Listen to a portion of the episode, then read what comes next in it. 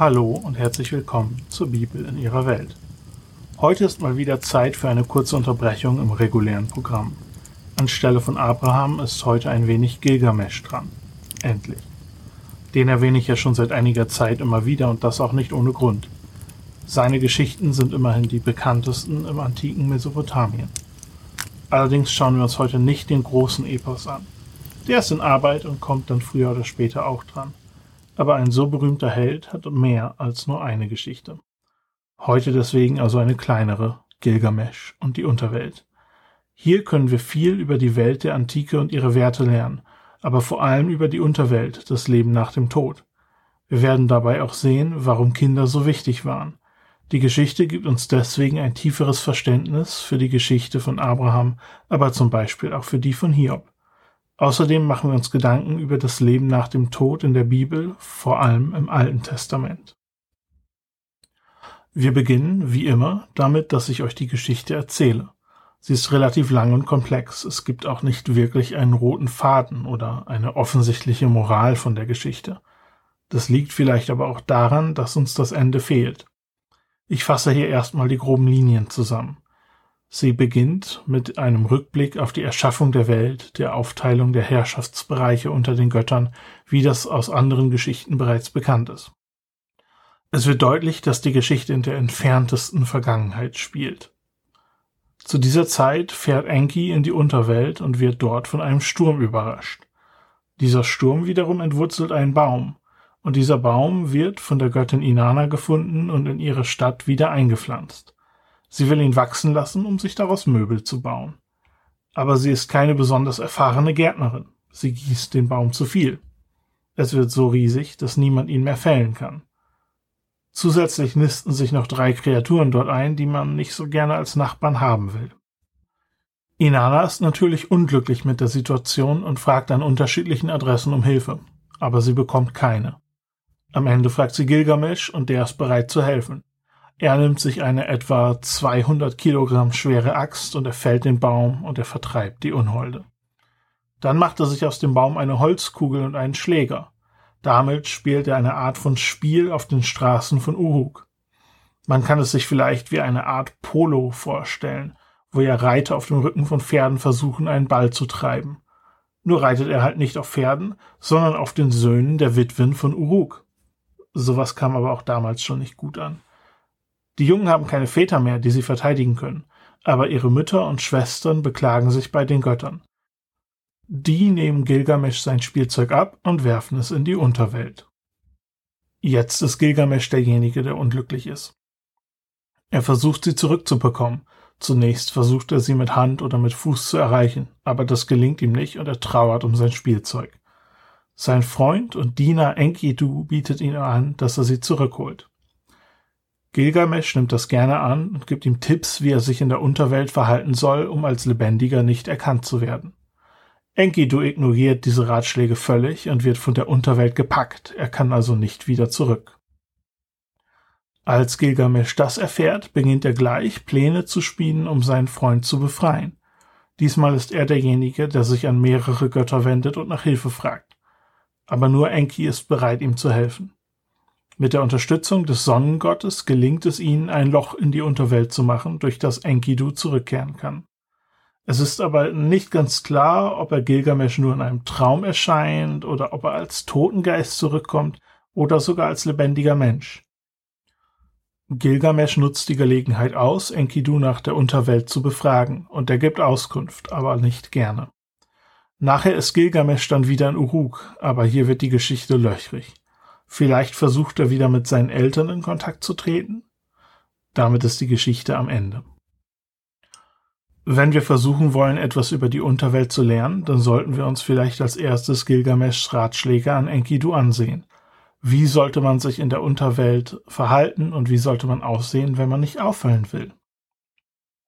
Seine Ratschläge sind, trage keine saubere Kleidung, salbe dich nicht mit Duftöl, also kein Deo, Trage keine Schuhe und nimm keinen Stab mit. Also der erste Eindruck ist, dass die Toten recht zerlumpt und schmutzig sind und dass sie stinken.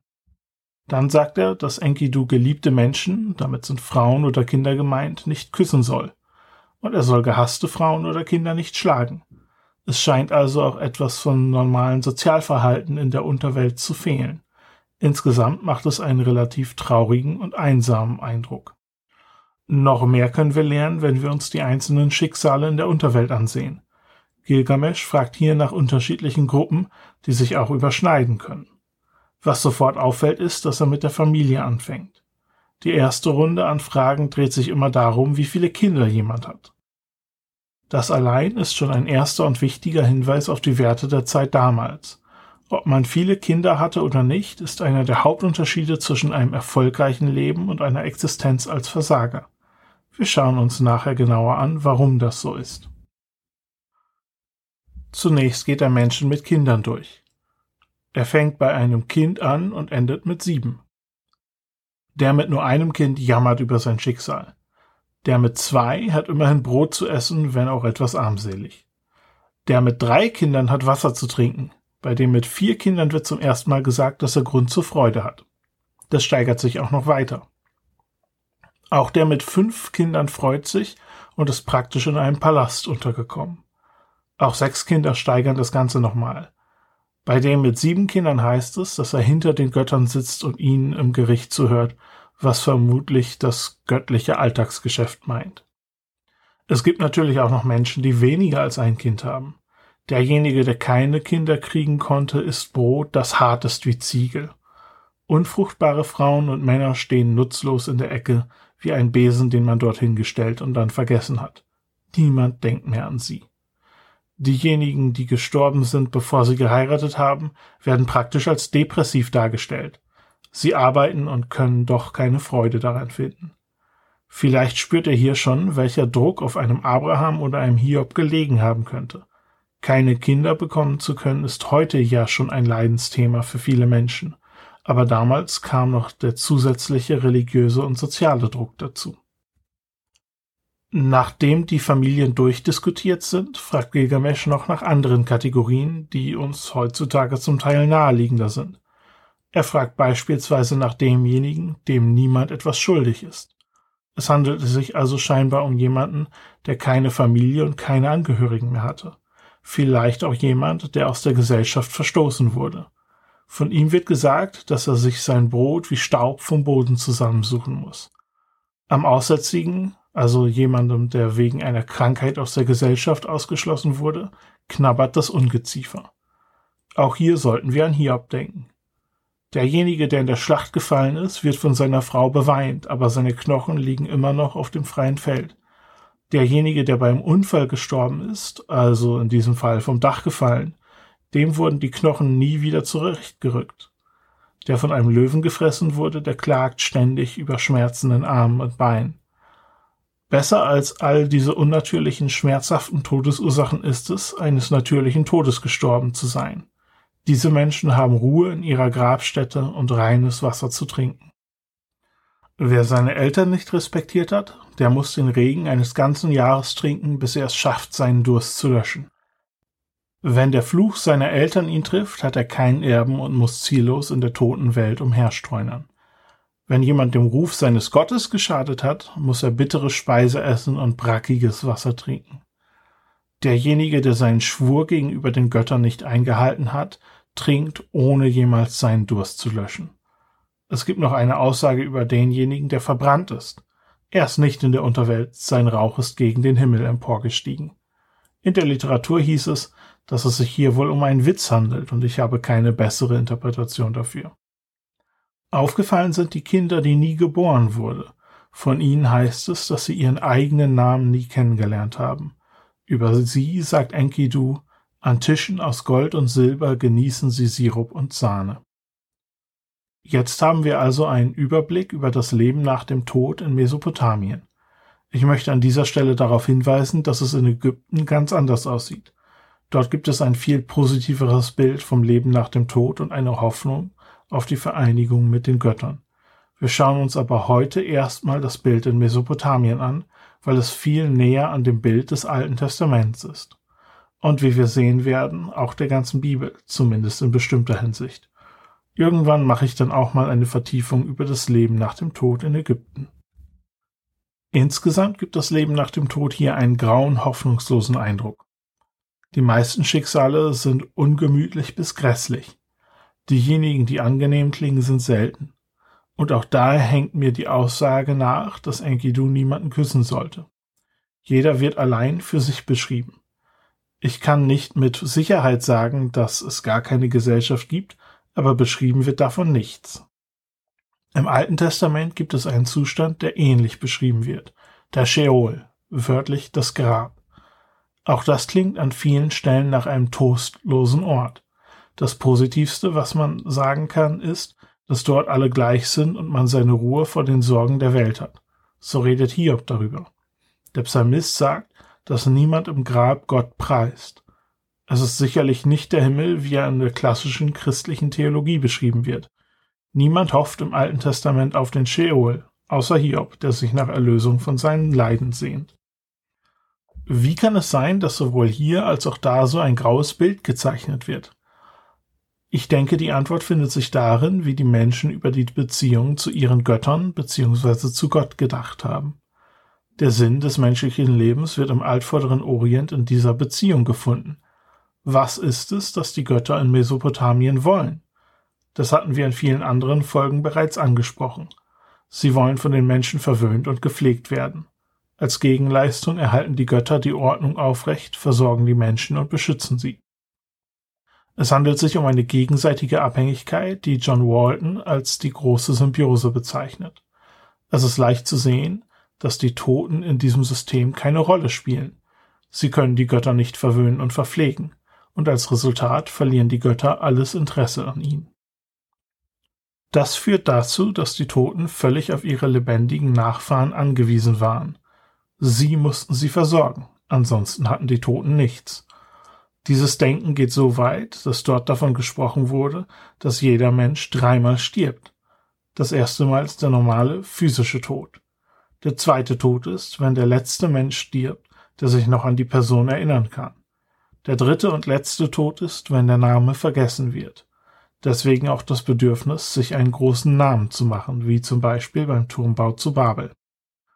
Wie sieht es jetzt im Vergleich dazu mit dem Alten Testament aus? Hier wird diese große Symbiose abgelehnt, wie wir schon besprochen hatten. Stattdessen nimmt Gott die Menschen zunächst einmal vor allem die Israeliten in seine Pläne mit hinein. Er will die Schöpfung wiederherstellen, sie heilen und die ursprüngliche Ordnung restaurieren und vollenden. Die Menschen sind Teil dieser Pläne und sollen daran mitarbeiten. Walton nennt es das große Projekt. Der genaue Plan dafür ist hier noch nicht bekannt, aber im Alten Testament arbeitet Gott durch seinen Bund mit den Israeliten. Auch in diesem Bund hatten die Toten keinen offensichtlichen Platz. Das Gesetz Moses spart völlig aus, was nach dem Tod passiert. Es sagt nur, dass man die Toten nicht kontaktieren soll. Die Hoffnung der Menschen damals war im Hier und Jetzt, nicht in einem Leben nach dem Tod irgendwo bei Gott in den Wolken. Diese Perspektive gab es übrigens auch unter den Juden zur Zeit von Jesus. Sie haben nicht gehofft, einfach nach dem Tod irgendwie in den Himmel zu kommen. Sie haben auf das Reich Gottes gewartet, wie im Himmel, so auch auf Erden. Und wenn man genau hinsieht, gilt das auch für das Neue Testament.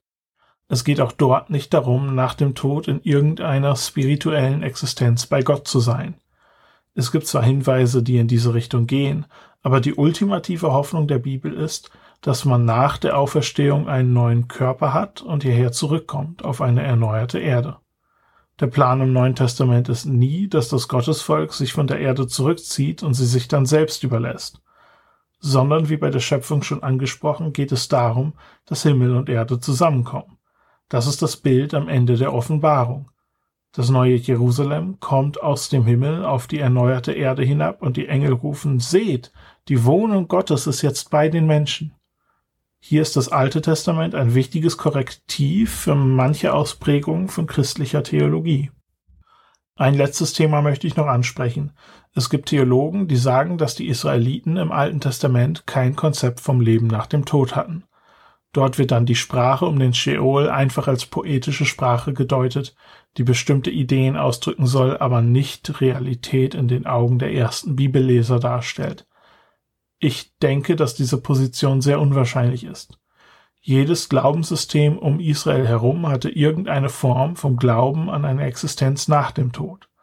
Was sie nicht hatten, ist der Glaube an eine Auferstehung, ein erneuertes körperliches Leben hier auf Erden.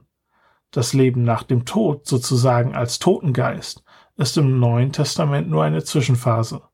Für Gilgamesch, für die alten Mesopotamier und übrigens auch für die Ägypter war die Unterwelt Endstation. In diesem Podcast ist sie aber nicht Endstation. Und ich denke, wir haben jetzt genug Zeit in der Unterwelt verbracht, zumindest für heute.